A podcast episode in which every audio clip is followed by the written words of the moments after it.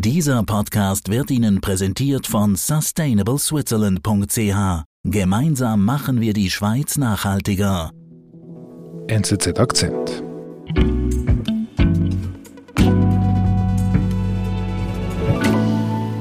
Пиздец, блядь. Телевизоры на мародере, машинки стиральные, гриль там, блядь, охуевший за 250 тысяч. Andreas, Короче, все, все, Was hören wir da? Wir werden Zeuge eines Gesprächs zwischen einem russischen Kriegsteilnehmer in der Ukraine und seiner Frau oder Freundin zu Hause in Russland. Und da fallen zwei interessante Sachen auf. Einerseits erzählt er, wie es ganz üblich sei, in seiner Einheit zu plündern.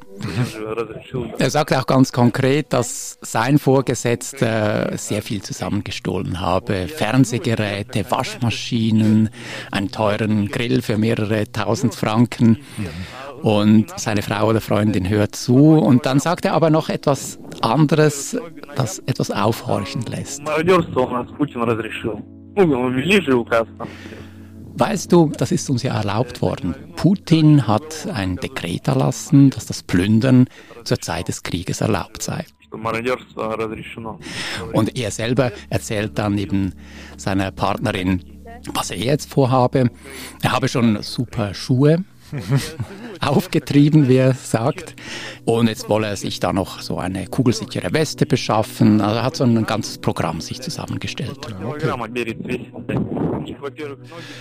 Wir schauen uns das jetzt auf, auf YouTube an, diesen Ausschnitt. Wie kam das überhaupt an die Öffentlichkeit? Das ist ein Mitschnitt eines angeblich abgehörten Telefonats und wichtig zu wissen, das kommt vom ukrainischen Geheimdienst. Das ist natürlich auch nicht eine äh, ungefärbte Quelle. Die Ukrainer haben Interesse daran, solche Dinge an die Öffentlichkeit zu bringen. Ich sehe allerdings keinen Hinweis darauf, dass das jetzt einfach komplett gefälscht wäre. Es gibt zu viele solche Aufnahmen und vor allem sehen wir auch in den Gebieten, wo die Russen eben vorgedrungen sind, Städte besetzt haben, dass tatsächlich systematisch geplündert wurde. Im Glauben, Plündern sei von ganz oben genehmigt, stehlen russische Soldaten und Offiziere in der Ukraine, was ihnen in die Hände fällt. Genau dieser Charakter des Plünderns kennzeichnet diesen Krieg, sagt Auslandredaktor Andreas Rüsch. Ich glaube, ich muss dir eine generelle Frage am Anfang stellen. Andreas, darf man plündern im Krieg? Oder wie ist das Plündern geregelt im Krieg? Die Frage ist berechtigt, weil Plünderungen finden in sehr vielen Konflikten statt. Allerdings in diesem Krieg, in, im russisch-ukrainischen Krieg, besonders gehäuft. Aber das Völkerrecht, das Kriegsvölkerrecht ist sehr klar. Es handelt sich hier um ein Kriegsverbrechen. Und die kriegführenden Staaten sind verpflichtet, äh, die Soldaten entsprechend auch auszubilden, dass sie das wissen und zu verhindern, dass geplündert wird. Aber es zeigt sich ganz eindeutig, dass diese Botschaft des Völkerrechts bei den russischen Soldaten nicht angekommen ist. Es gibt weitere Beispiele. Ich habe dir da eines mitgebracht.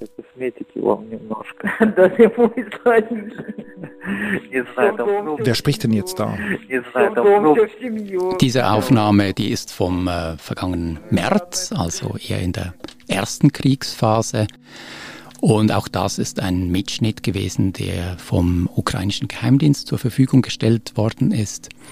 Diese Telefonate wurden ja häufig über ungesicherte Mobiltelefonverbindungen geführt und da ist es kein Wunder, dass es dem Geheimdienst gelingt, solche Gespräche abzuhören. Jetzt hört man eine Frau, das sagt sie. Sie wird hellhörig bei der Erzählung ihres Mannes. Er hat zuerst so fast ein kleines Geständnis gemacht. Ich habe es ein bisschen gestohlen. also es ist ein Soldat. Ist offensichtlich ein Soldat. Und er erzählt, er habe etwas Kosmetik für sie gestohlen. Und das nimmt sie durchaus positiv auf und dann erzählt er weiter. Er sei eben äh, in einem Haus gewesen, offensichtlich eine wohlhabende Familie mit guten, teuren Kleidern. Mhm. Er erzählt dann auch, dass er einen Sportschuh Größe 38, Damensportschuh, ähm, auch mitlaufen lassen habe und dann springt die Frau sofort auf und sagt, ja, das ist gut für unsere Sophia. okay. okay. Und da spürt man förmlich, wie die Gier an der anderen Seite der, der Leitung erwacht und die Rede kommt dann darauf, dass die Sophia doch bald auch zu studieren beginne. Und dann doch wohl ein Notebook brauche. Okay, also das ist wirklich, da wird ohne Skrupel darüber gesprochen. Absolut. Also es, am Anfang hat man das Gefühl, der Mann ist sich nicht so ganz sicher, gibt auch an, dass man vielleicht auch auffliegen könnte. Aber die, die Frau beruhigt ihn mit den Worten, ach komm, welcher Russe stiehlt schon nicht?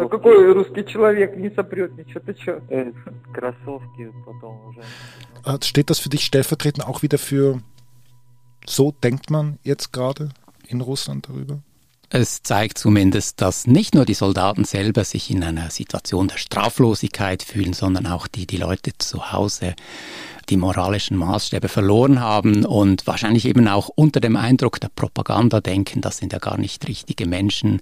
Auf der anderen Seite der, der Frontlinie, diese Ukrainer, die wurden ja systematisch als Nazis und Bösewichte heruntergemacht. Und da scheint jede Hemmung verloren zu gehen. Sicherlich nicht bei allen Leuten, aber es gibt eben leider genügend Hinweise darauf, dass diese, diese Raffgier ein wichtiges Motiv ist im Krieg.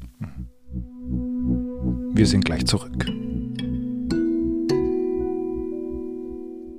Gemeinsam machen wir die Schweiz nachhaltiger. Mit der Initiative Sustainable Switzerland fördern wir eine nachhaltige Zukunft für die Schweiz, unseren Planeten und seine Menschen. Unterstützt von den Partnern BCG, BKW, BMW, SAP, Swisscom und UBS. Wie auch du einen Beitrag leisten kannst, erfährst du unter sustainableswitzerland.ch.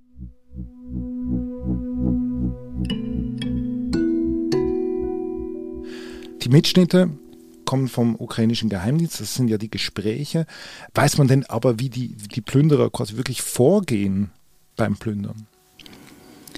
Ja, da gibt es genügend Zeugenaussagen. Also die Soldaten dringen in Wohnungen und Häuser ein, sammeln einfach ein, was ihnen gefällt, was ihnen als wertvoll erscheint und laden das in Lastwagen und andere Militärfahrzeuge ein. Davon gibt es auch Fotos. Und es ist ganz klar, dass solche Aktionen nur mit Zustimmung von militärischen Vorgesetzten passieren können. Also was in, eine, in ein militärisches Fahrzeug hineinkommt, das kann dann natürlich nicht ein kleiner Soldat bestimmen. Und die Ware, die raus, den Weg rausfindet, was wird damit gemacht? Was machen die Plünderer damit? Also die einen versuchen das sofort zu verkaufen. In Weißrussland beispielsweise gab es dann ein, äh, also kurz hinter der Grenze, der ukrainischen Grenze, gab es einen Freiluftmarkt für Elektronik, Spielwaren, Kosmetik und so weiter. Und andere haben versucht, das nach Hause zu schicken, damit sie eben dann selber davon profitieren. Und das weiß man deshalb, weil ein bestimmter Kurierdienst plötzlich sehr viele neue Kunden erhalten hat mit äh, sehr schweren Paketen. Okay. Du musst dir das so vorstellen, also es gibt Filialen dieses Kurierdienstes in zahlreichen Städten entlang der ukrainischen Grenze. Und überall dort, wo russische Truppen dann vorbeikamen oder stationiert waren, hat man festgestellt, dass die Soldaten das genutzt haben, um Pakete nach Hause zu schicken. Also man sieht dann auch auf Videos von Überwachungskameras aus diesen Filialen, wie die kommen mit allen möglichen Dingen, Also du hast ja die Videos jetzt hier mitgenommen. Also hier ist ein ganz enges Büro eines Kurierdienstes, das ist, wie man das so kennt aus den Städten. Und der ist proppenvoll mit Soldaten, aber eben auch mit diesem Diebesgut. Man sieht, wie Soldaten hineinkommen, mit ihrer Ware wieder hinausgehen, dazwischen äh, das Diebesgut aufgeben. Eine Gitarre habe ich gesehen, Schuhe. Mhm auch wieder Elektronik, verblüffend sogar eine ganze Drohne wurde verschickt und alles wie wenn das völlig normal wäre. Mhm. Und was äh, die Sache noch absurder macht, dieser Kurierdienst äh, ermöglicht den Sendern jeweils den Verlauf äh, dieser Pakete nachzuverfolgen. Nicht nur den Sendern selber, sondern einer russischen Rechercheplattform ist es gelungen, alle diese Sendungsnummern auszuwerten. Mhm. Und sie sind zu einem verblüffenden Ergebnis gekommen, dass nämlich äh, über 50 Tonnen verdächtiges Gut, vermutlich eben Plündergut, aus grenznahen Regionen in verschiedene russische Städte geschickt wurden. Mhm.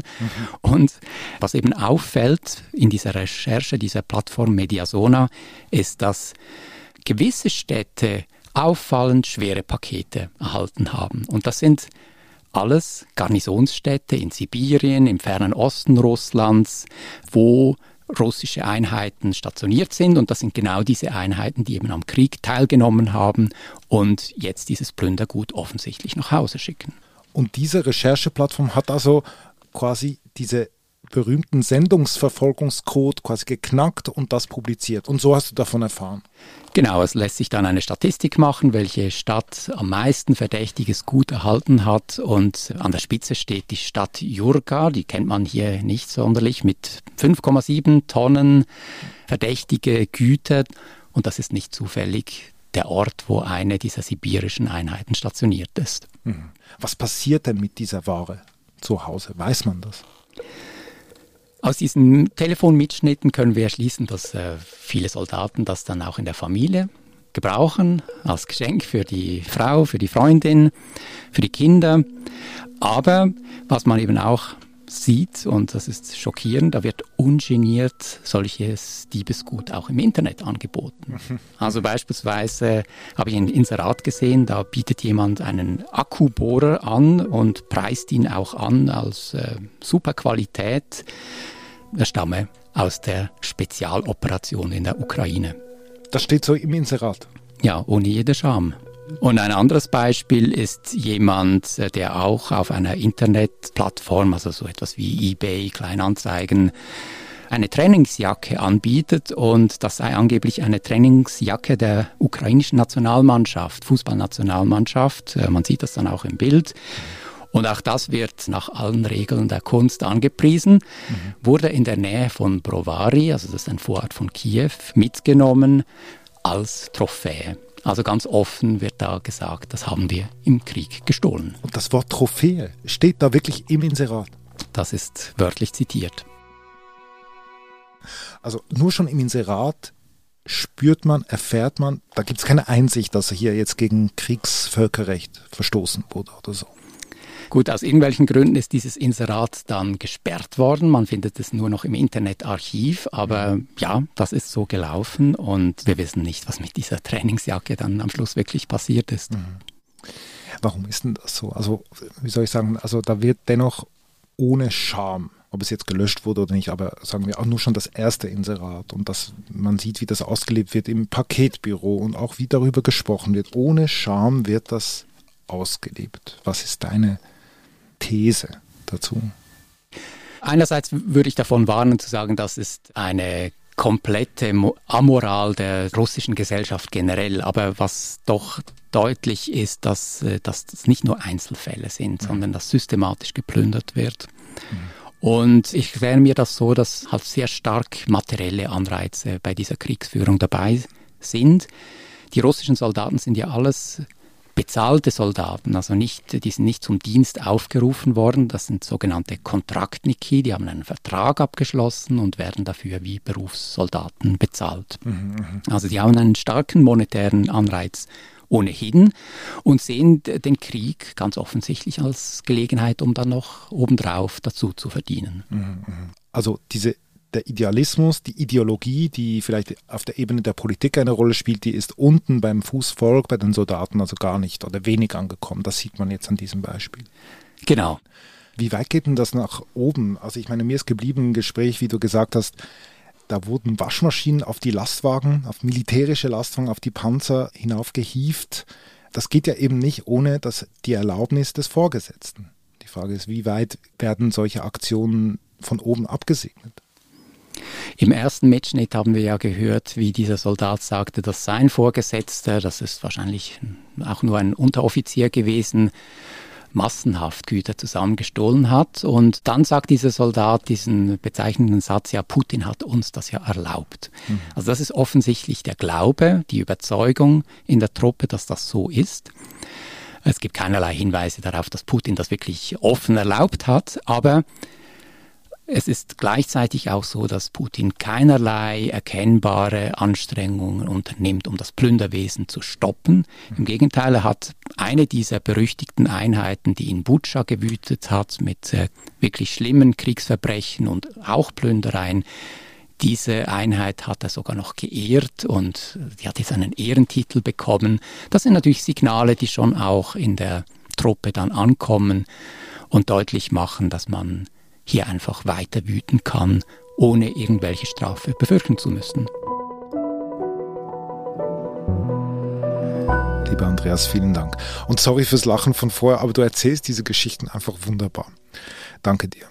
Danke dir, David. Das war unser Akzent.